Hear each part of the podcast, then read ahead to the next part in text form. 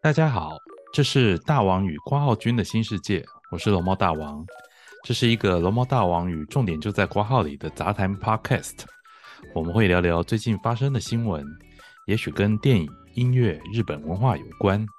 因为这些题目我与挂号君都很有兴趣，希望在我们的对谈之中能带给各位一些新的知识、新的感受，甚至发现一个新的世界。今天我们要来谈的是二零二三年 Disney Plus 的新世界。Disney Plus 已经在台湾上线超过一年，啊，大家都在上面看些什么节目呢？也许是漫威电影，或者是星战，或者是皮克斯动画。但是如果只看这些作品，似乎 Disney Plus 好像一下就看完了。可是大家常常忽略的是，早在二零一九年三月二十日。华特迪士尼公司以天价七百一十二亿美金完成了收购福斯媒体集团的动作之后，迪士尼正式拥有了二十世纪福斯影业，还有电视频道 FX，以及福斯探照灯影业以福斯两千影业等等子品牌的作品。所以，事实上，Disney Plus 上面有很多很多的，除了漫威跟星战以外。属于福斯集团的作品，那这些福斯集团的的品牌，他们目前都还仍然在继续制作非常优质的的作品哦。那刚好就是即将来到了这个二零二三年的春节啊，时间非常的长，而且气温也下降了哈，这个现在也开始下雨。在这么长十天的假期里面啊，我想推荐一下在 Disney Plus 上面非常有趣的福斯的一些作品，可以让大家在家好好的追剧啊，看这些很有趣的作品，然后来度过这个漫长的春节。啊，今天关浩君有事请假，所以呢，由大王一个人来为大家介绍这些作品。我们今天会提到三项、三部很不错、很有意思。很搞笑，有一些残忍的，分别都在 Disney Plus 上面的这些呃电视影集。第一部我们要介绍的是由杰夫·布里吉以及约翰·里斯高所主演的的电视影集哈，它是在 FX 上面首播的，叫做《亡命在劫》。哦，这部电这部影集呃非常有趣哈，它。整体来看啊，在第一季的七集里面呢，它基本上很像是这个即刻救援，好像这样子的，就是由呃这个已经高龄七十岁、七十多岁的杰夫·布里吉，他饰演一位前 CIA 的情报员哦，然后呢，他想要逃脱这个国家机器的追杀哦，那到底为什么？他会需要在这么已经已经老 Coco 的这位老头子啊，为什么要逃上要走上这个逃亡之路啊？这个就是亡命在劫的重点。那我现在来介绍一下亡命在劫的这个剧情是什么。这个故事要从八零年代这个苏联入侵阿富汗的战争开始，当时。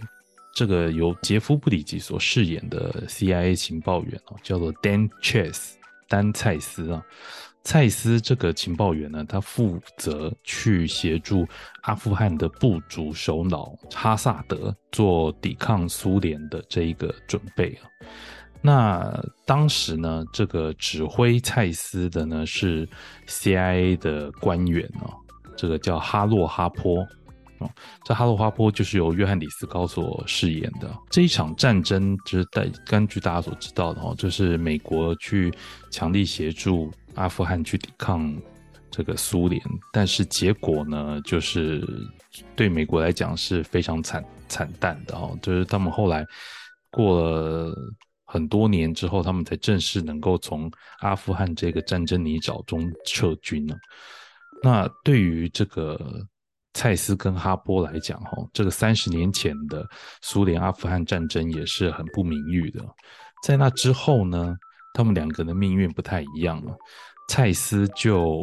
呃过着与世隔绝的生活，自己跟太太呢躲起来，躲在呃荒郊野外这样子。那但是这个哈坡呢，他回到 CIA 之后呢，他成为了这个反情报的副主管哦。但是有一天呢，这奇怪的事情发生了，就是在这个丹蔡斯的家里面有这个不明人士入侵。那这个蔡斯，因为我们刚刚提到他是前情报员哦，所以呢，他就是杀了这一个持枪的暴徒。这件事情其实没什么大不了的，因为这个蔡司本身是算是正当防卫，他他其实并不会有任何的的问题。可是很有趣的是哦，这个蔡司呢，在这个因为这起事件，然后被警察上来询问以后呢，他马上就逃亡了。那为什么会这样子？是因为原来蔡司呢，其实这三十多年来都一直是隐姓埋名的状态，他不想要被政府发现他在他回到美国，而且待在这边。那这个时候呢，呃，原本其实看起来好像稀松平常的一件这个家宅入侵案哦，竟然演变成这个调动 CIA，就是。开始全面围捕丹蔡斯的一个行动，他们要找到这个人。那哈坡呢？这个是那时候其实已经他已经应该是退休的状态啊。但是呢，因为这个蔡斯呢，这个 CIA 发现呢，就是当年他这个哈波跟蔡斯是有这个上下属的关系，所以再请哈波出来来指挥这整件事。但是呢，哈波本身呢跟蔡司是有一点情谊、革命情感的哦，所以呢，这个哈波有请蔡司呢，希望他能够自首，但是呢，这个蔡司就告诉他这是不可能的，所以他就一路的逃。但是哈波呢，就是他有尽到他道义上的责任哦，就是他有提供给他一点援助，但是呢，呃，基本上哈波还是要站在就是政府 CIA 的立场哈，进行围捕。但是你会你会听到故事大纲是这样子哦，就是如果说这个故事的男主角是四十多岁、五十多岁哦，那这个听起来其实是还蛮刺激的。但是这整件事情呢，在这个亡命在姐妹不太一样哦。第一个是哦，就是这个呃蔡司呢，他是他跟哈波呢都是入侵阿富汗时期的情报员哦，那。这个苏联入侵阿富汗的这整件事情，对美国来讲，哦，几乎是等于像是越战之后的第二个创伤啊，因为美国投注了非常多的金钱跟军力，哈，去阻止苏联的入侵哦，但是最后的的结果却不是他们想象的。那所以呢，你会发现他们两个人的背景都建立在这么不名誉的过去哦之下，再者是。理论上来讲，这个蔡司应该是这个美国的前情治人员哦。那他为什么要甘愿隐姓埋名，而且还要躲起来啊？这个都是《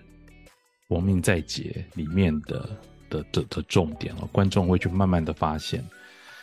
整体来说，《亡命在劫》是一部就是谍报影集哈，它会。故事在交代蔡司在如何躲过国家机关的这个追捕的同时呢，他还会去回忆在三十年前到底在阿富汗发生了什么事情，导致蔡司必须隐姓埋名，而且导致他必须要保护他认为重要的事情。好，在这与此同时，哈，这个理论上来讲，哦。一般的影视作品哦，可能会请到像像杰森·史塔森哦来演像蔡司这样子的角色，但现在不是哦，现在是杰夫·布里吉哦这一位已经高你七十多岁的一位演员哦，所以观众可能会觉得，嗯，这样真的逃得掉吗？真的打得起来吗？哈，这一点这个《亡命在劫》，我觉得他处理的非常的好。第一个是哈，就是这个。当然，他不可能，应该说他不可能去 让杰夫·布里奇真的去施展他的功夫身手。虽然呢，老实说哈，这个杰夫·布里奇是真正有从军的经验哦，他曾经在这个海岸防卫队服役过差不多六七年以上。非常长的时间了，他他真担任很长一段时间的军人，所以呢，呃，这些这些战斗的的技巧，这个其实他看起来就是还蛮蛮有模有样的。那最有趣的是哦，他在这个剧里面呢，这个丹蔡斯哦，他养了两只狗哦，他用这两只狗来当做他的护卫啊，他可以透过吹口哨来来控制他们哦。在这个《亡命在劫》的里里面的几场动作戏里面哦，这两只狗是非常的厉害哦。可以透透过它的口令呢，去阻止啊，去攻击敌人呢，这会让观众看得非常非常的过瘾。这很容易会让令人影响到这个这个昆汀他在这个最近的这一部电影里面哦，由这个布莱德比特所饰演的角色，他也是控制狗哦来做攻击，这个部分看起来会非常非常有趣哦。但是当然哦，亡命在劫。他他已经请到了这个杰夫·布里吉跟约翰·里斯高这两位真的是硬底子的演技派演员了。最棒的地方是在于这两个人之间的隔空化学反应哦。这杰夫·布里吉跟约翰·里斯高呢，他们在剧里面呢，应该过在三十年前呢是这个亲密的战友，但是在三十年后呢，他们现在变成了一个逃犯哈，跟一个追捕猎人哦。两人之间的的关系哈变得很诡异，但是你可以感受到哈，他们就算是在这个一追一捕当中哦，他们仍然彼此对彼此有很高的敬重哦，也不想要真正去伤害对方啊。那但是这个国家机器哦不太可能放过这两个人哦，所以 CIA 也派了其他的人哦，其他年轻的的的主管哦来参与这场追捕。那并且呢，实时在监视这个哈坡的行为哦，质疑他有没有通敌叛国，有没有私底下去帮助蔡司啊？这一部谍报影集呢，这个全长七集哦，这非常非常有趣哦，非常适合在这个冷冷的冬天呢来看这个非常残酷，而且呢，某些桥段还蛮暴力的哦的这一部作品。这部作品还有。几个比较有趣的部分哦，第一个有趣的部分是哈，他这个主创之一哈是 John Watts 哦，John Watts 这一位导演哦，这这几年非常的红，因为他是指导这个蜘蛛人这个返校日三部曲的导演。那这位导演呢？这个强瓦兹这位导演哦，过去他比较擅长的是拍这个青少年为主题的作品。其实你看，像《蜘蛛人》这个返校日三部曲，就知道这个在这三部曲里面的蜘蛛人是有史以来最年轻的真人版的蜘蛛人。因为这个强瓦兹他非常是擅长去指导这样青少年作品，所以他在在监制制作。亡命在劫这个以老年人为主的影集，哦，这部影集的原名就叫《The Old Man》。这个老人以老人为主题的影集的时候，你会发现意外的，其实还还蛮像样的哦。他有拍出老年人时不我与哦，然后呢，虽然已经可能年老力衰了，但是还是想要去保护他所想要保护的东西的这一种。老年人的心境，我认为他拍的非常的好，这是让《亡命在劫》很吸引人的部分哦。目前你可以在 Disney Plus 上面看到《亡命在劫》啊，它现在目前已经上架第一季，然后七集。那它一上架了以后，马上就已经续约了第二季啊，所以理论上来讲，我们还是可以看到第二季啊。但是当然，这当中有一点变数，是因为这个杰夫·布里奇本人的身体状况的关系哦，因为他。呃，这一个《亡命在劫》，他本来在二零一九年宣布要来开拍了，以后拍拍拍拍到三分之二的时候，在二零二零年三月的时候，因为疫情暂停了。那后来到了秋天的时候呢，又要再继续把剩下三分之一拍完。但是在这个时候，二零二零年十月的时候，布里吉他宣布他罹患了淋巴癌。哦，这是淋巴癌是一种。非常非常糟糕的癌症哦，但是呃，过了一年之后呢，这个杰夫布里吉又宣布哦，在二零二零年的九月的时候，宣布他的淋巴癌已经获得缓解。那所以这出剧就开始赶快尽快的开拍啊。到了呃，这个完完命在也到了今年的时候正式上架。那当然，今年的时候布里吉很衰的是，他又因为他虽然已经接种了所有的肺炎疫苗，但是他今年也罹患了这个新的这个肺炎哦。所以呢，呃，理论上来讲啊，这个对于电视台，对于 FX 来说，他们这个看到 F《玩命在劫》的这一个收视率还不错，评价也很不错，所以他们还会预计还会再开拍啊。但现在的问题可能就是在这个可能劫富不里吉。好的摄影状况，如果允许的话，那他应该就会再继续演出哦。那对观众来讲的话，虽然说我们可能还要再期待下一次这个第二季上映，可能才会看到结局哦。但是我要讲的是哦，这个各位现在在 Disney Plus 上面看到《亡命在劫》第一季的内容，我认为已经非常的精彩。你可以看到这个这个丹蔡斯哦，如何以一己之力哦。然后要逃过 C.I. 的追捕，然后在这同时呢，你又会发现他可能会在路上遇到一些不同的角色，然后跟他们会有很不同的互动。那这个这个部分就可以让各位在春节的时候可以来好好的欣赏一下。那第二部我要介绍的是这个在 Disney Plus 上面上架的《原乡之犬》。哦，《原乡之犬》呢，它的原名叫做 Reservation Dogs。哦这个看起来，这个 Reservation Dogs 这个名字哦，这对于电影很熟悉啊，特别是热爱昆汀·塔伦提诺的朋友们哦，可能第一时间马上就会联想到这个 Reservoir Dogs，昆汀的第一部电影哦，在台湾译名叫做《横行霸道》。那这个 Reservation Dogs 到底是什么意思呢？呃，指的是哦，保护区的狗。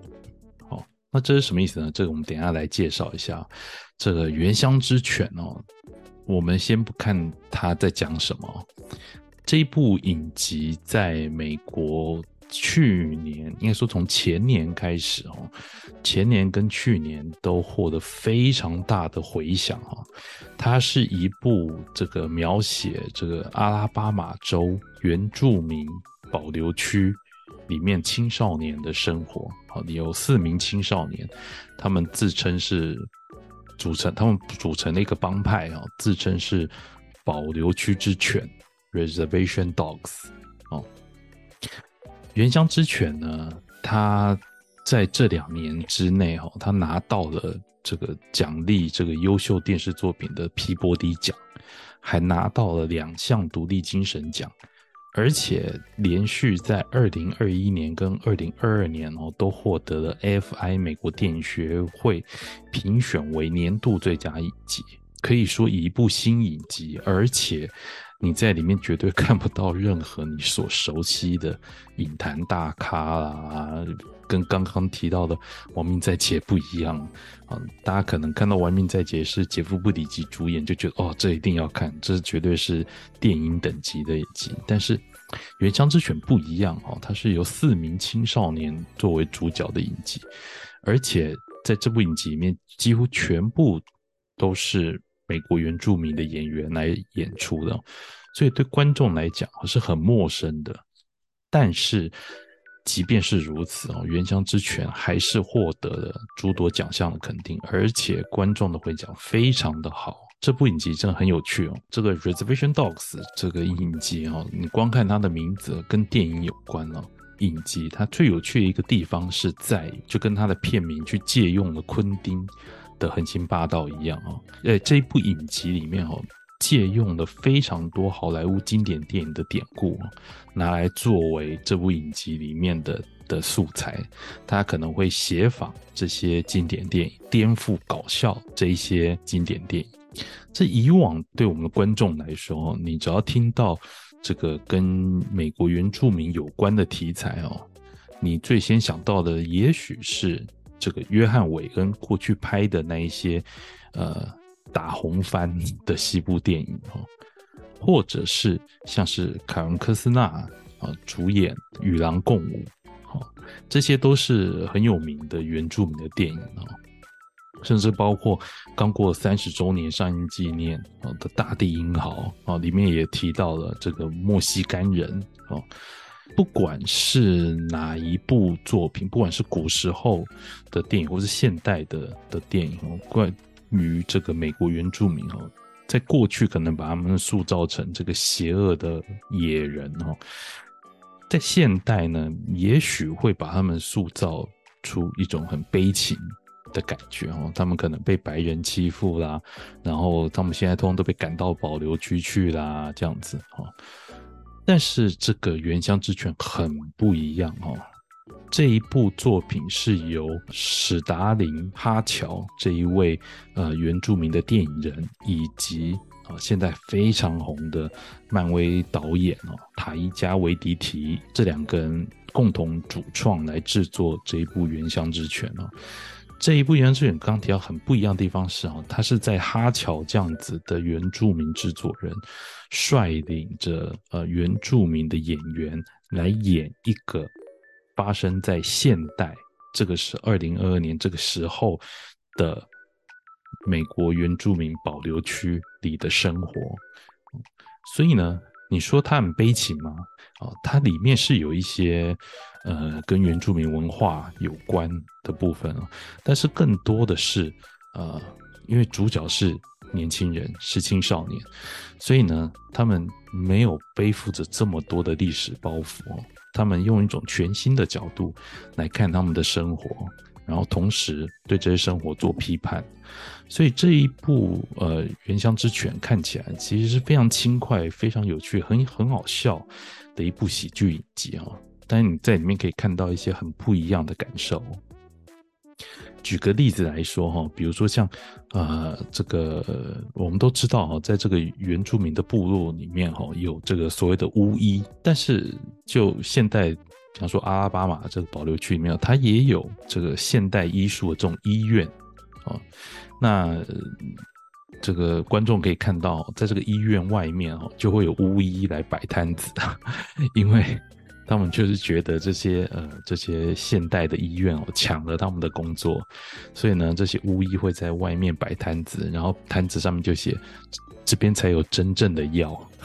就是希望这个来这边求诊的医的病人哦来看巫医会比较好一点。会有很多像这样子的呃原住民文化与现代美国生活冲突啦交错发生在原乡之泉里面哦。这是它很有趣的地方。这一部影集的主要的故事呢，是围绕在四位青少年哈，这是艾罗拉啊这一位少女，然后还有一位呃他们之间的首领啊，叫做大雄啊，然后还有起司与威利杰克啊这个两男两女的的这个组合身上啊，他们自创的这一个帮派叫做 Reservation Dogs 哦。这四个青少年呢，在这个影集一开始的时候，他们就已经失去了一个比他们大一岁的的的这个像大哥哥一样的的人，叫做丹尼尔哦。丹尼尔是这个刚提到这个四人帮里面威利杰克的。算是表哥了哈，他因为某种可能是因为某种事故，影集没有交代啊，已经过世了。那这个大哥哥的去世哦，造成这四个年轻人非常大的创伤哦。他们其实在这个影集一开始的时候，他们就想尽办法筹钱哦，甚至为此去去抢劫哦，或者偷东西。他们要筹钱干嘛嘞？他们想要脱离这个保留区，好，到遥远的加州去过新生活。他们认为加州去加州可以让他们生活做出很大的改变哈。他们这四个年轻人可能家境不一定很好，那有些人可能甚至只有跟叔叔住在一起，哦，他们各自会有各自的问题，但是组。他们组在一起四人帮的状态的时候，他们就会显得很有力量，可以去处理挑战更大的的困难。但是在这个同时呢，镇上呢也有另外一个新的白人所组成的街头帮派哦，他们就是想要来打倒这个四人帮哦，这是故事的另外一条支线所以呢，这个原乡之犬呢，就在这个四人帮他们想要完成去加州的梦想，以及就是处处提防这个白人这个孩子的帮派哈，来来阻止他们哦。在这之间呢，他们之间是否发生了各种很有趣的事情呃，原乡之犬呢，理论上来说哈。呃，一开始可能观众会因为他是这个塔伊加维蒂提，哦，就是这个指指导这个雷神索尔第二集哈，还有第三集这个很有名的大导演的关系哈，所以来看这一部影集。但是实质上，说实话哦，虽然说这个塔伊加维蒂提他非常在行的，也正是这样子的青少年成长。的相关题材，但是你看起来其实跟塔一家风格有一点点不太一样哦。应该说，就原住民的这部分哦，更写实一点哦。所以呢，这部分应该是另外一位主创哦，这个史达林哈乔的功劳。那就像我刚刚说的哦，《原乡之犬》其实摆脱了过去观众对于原住民那一种悲情的印象哦。那以另一种更写实的生活来看他们哦，那所以对观众来讲，你可以从《原乡之犬》里面去去理解、认识到，哦，现今美国原少原住民少年他们所遇到的问题会是什么？当然，每一位少年成长的时候都都会遇到相似的成长问题啊，比如说自我的认同，那或者是与长辈之间的关系，好，但是呢。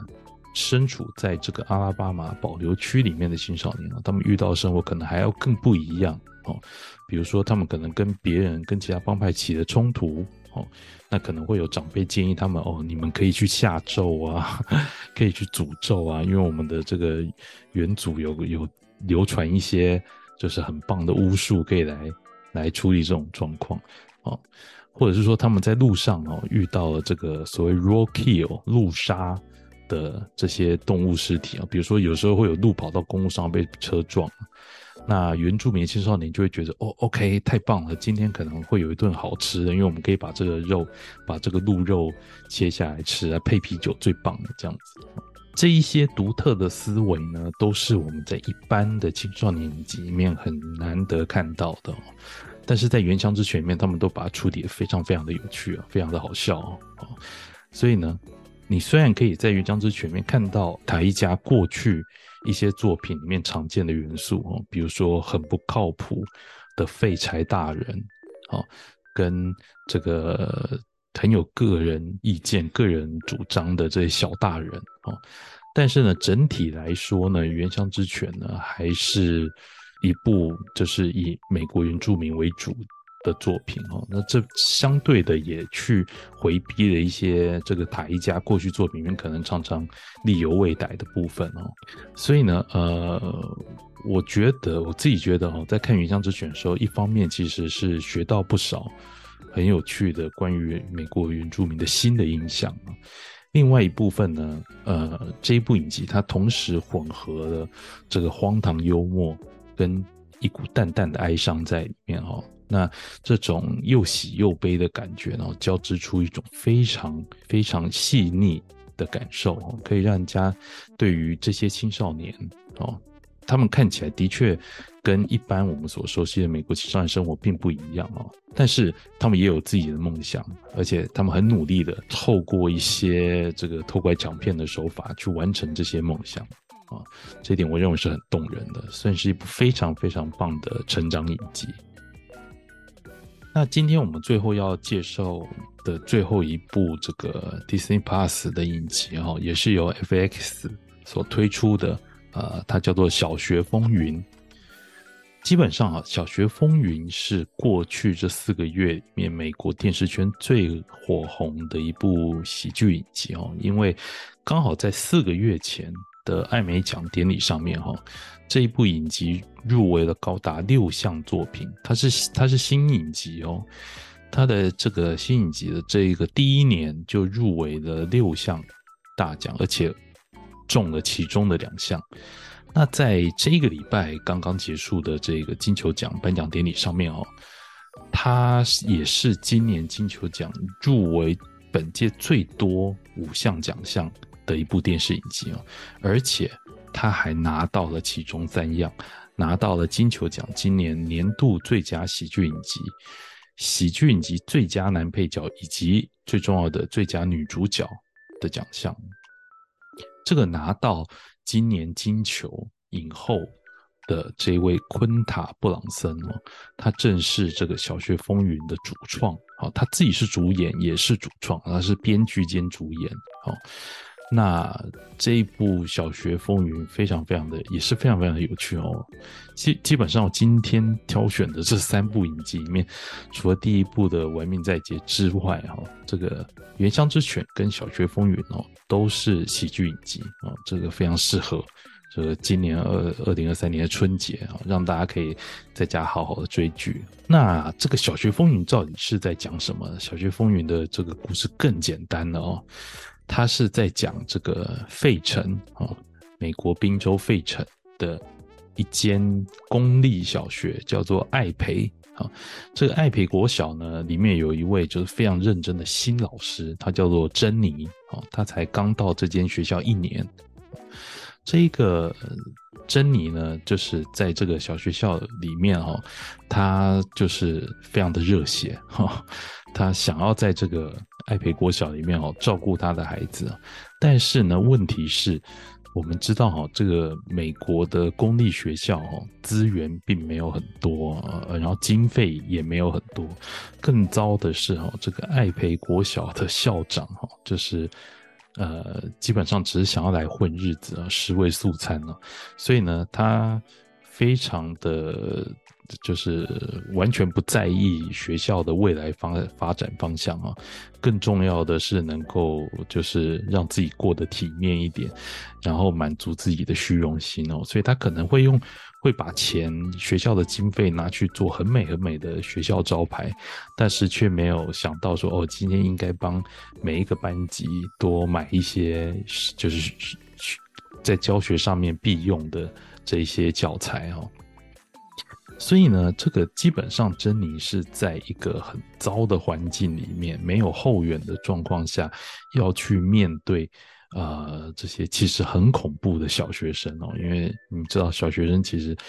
这些他们可能是幼幼班，可能只有一二年级而已。其实更多时候，老师必须要像保姆一样的去照顾他们。啊，那珍妮呢，就必须在这样子完全毫无后援、缺乏装备的状况下去面对这个每一天的小学战场。啊，这一部影集就是在讲这样子的故事。啊，很单纯，可是也很有趣哦。第一个是，就是小学风云再度让观众去体会这个在小学校园里面。哦，这个每天都很艰难的日常，啊，呃，对于这个可能对台湾观众来讲，他们可能比较不熟悉的是，哦，就是这个费城呢，其实这一座大城市，哈，这一座因为落基所以非常出名的大城市，哦，其实是这个美国社会、美国各大都市里面犯罪率比较高的地区，哦，所以呢，呃。当然，小学风云里面没有出现什么枪战、毒品之类，但是呢，呃，你可以发现，就是这些小学生的家长呢，呃，有很多他们可能其实并不太关心小孩，好，那导致这个学生的这个状况可能不是很好，他可能每天会迟到，哦，他可能在家里睡不饱，因为家里并没有足够的房间，或者是他可能会吃不饱这样子。很多的责任会必须落在这一些公立学校的老师身上，好，他们呃很像是保姆，他们也很像是社工，他们很多时候甚至更像是这个学生的家长，好，那在这样子的状况之下呢，我们看到这个小学风云的这一些老师哦，他们因为缺乏后援，所以他们必须想办法，有的时候甚至要用一些体制外。动作才能够去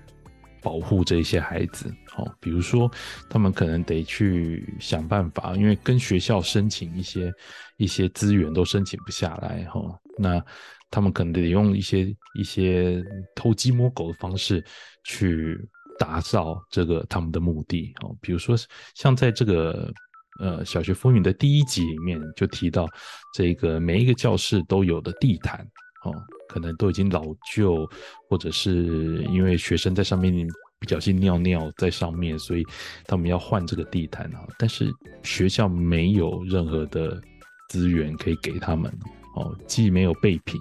那好不容易有申请下来一些经费，这些经费又被这个无良的校长拿去花掉了，哦，那该怎么办呢？这个。这个老师之间呢，必须自己互助哦，自己想办法去解决这些问题。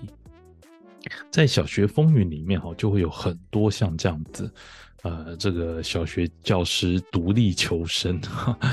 在在这个战场上面独立求生的的的过程哦，就产生了很多的笑点哦，很多有趣，也会让。这个家长看的 有点心酸啊，当然，我想以从事教育界的的这个观众来看，应该会非常感同身受哦。它里面会提到这个小学教师，呃，在这样子的教育环境里面，应该保有的心态是什么？哦，你可以看到，像珍妮就是一个，她就是。永远倾其所有，就是燃烧自己，照亮学生的一位非常用功的、认真的老师哦。但是这样子认真老师哈，在这样子的恶劣环境里面，反而会更容易被糟蹋。好，那你可以发现剧中还会有一些比较老成的老师，他们会想办法去开导珍妮，啊，告诉他说，哦，就是你燃烧自己哦，是很伟大没错，但是这这可能只是。满足了你部分的虚荣心而已，因为你必须要懂得先保护自己，因为如果没有你的话，那谁要来保护这些孩子？啊，你要把自己想做事、保护孩子的最后一道、第一道也是最后一道防线啊！如果你连你都垮了，那你们班上的孩子可能就完了啊！就是像这样子的一些，嗯，等于说残酷生存。法则哈，在这个小学风里面是很多的，所以呃，基本上我我认为哈，这个这一出剧非常适合介绍给每一位哈，这个 家里有过小学生的父母观众来欣赏。我认为这个是非常非常有趣啊，这个笑中带泪的一部作品啊。当然，这个。呃，主创哦，就是刚提到这个主创兼主演，这昆塔布朗森哦，他非常厉害哦。这一位是他，他今年仅仅仅只有三十三岁而已啊。好，这位呃，昆塔布朗森他本身是这个社群网红出身，那他后来也进入了像这个 BuzzFeed 这样子的的热门我的网络史。新闻平台啊工作，那所以呢，他非常的了解，就是这个应该怎么讲，年轻人最潮的文化是什么。所以呢，你也可以看到这个影集里面会刻意的去加入很多现代年轻文化，包含社群文化，啊，包含了这些自拍文化里面的一些一些元素在里面。举个例子哦，比如说像这个校长，他非常想要当网红哦，所以那个他会非常了解如何自拍哦，如何拍出很好的影片。所以呢，这位不管事的校长哦，当他听到这个老师哈想要自拍影片来筹措这个各界来捐助教育资源的时候。他没有想，这位校长他没有想到自己要去跟教育当局去申请预算，他反而来帮助这些老师一起来拍自拍影片，因为他对自拍很熟，所以呢，他要来教大家如何自拍。这这种很荒谬，但是呢又很切近时事的这些设计哈，在这个小学风里面是非常多的，所以。你不要把它想成，把这部影集想成是什么春风化雨啦，像什么卡特教头啦那样子的教育剧哈，其实并不太一样啊。他他很轻松，那他也有碰触到很严肃、很沉重的一些主题，但是它基本上的调性是是轻松愉快的，好，会有一些荒谬啊，那有一些现实，那但是绝对不会让你觉得说哦，OK 这个。好像就是唱高调，或者是又在说教这样子。好，OK，那这就是今天啊，我想要跟各位介绍的三部你在 Disney Plus 上面可以看到的一集。好，这非常都我认为都是很有品质，而且他们也都受到了这个不管是媒体，不管是影评，甚至一些。呃，专业奖项的肯定，好，那所以呢，我认为刚好就是在这个十天的春节假期里面，可以让大家好好的在家里面呢，能够享受这些很优秀的作品。OK，这就是我们今天啊，大王与挂号君的新世界那要介绍的内容，非常谢谢大家。而且，如果各位喜欢我们的 Podcast，也请在各个 Podcast 平台给我们五星好评，并且追踪我与挂号君的 Facebook 粉砖“龙猫大王通信”与重点就在挂号里。谢谢大家，我们下次再见。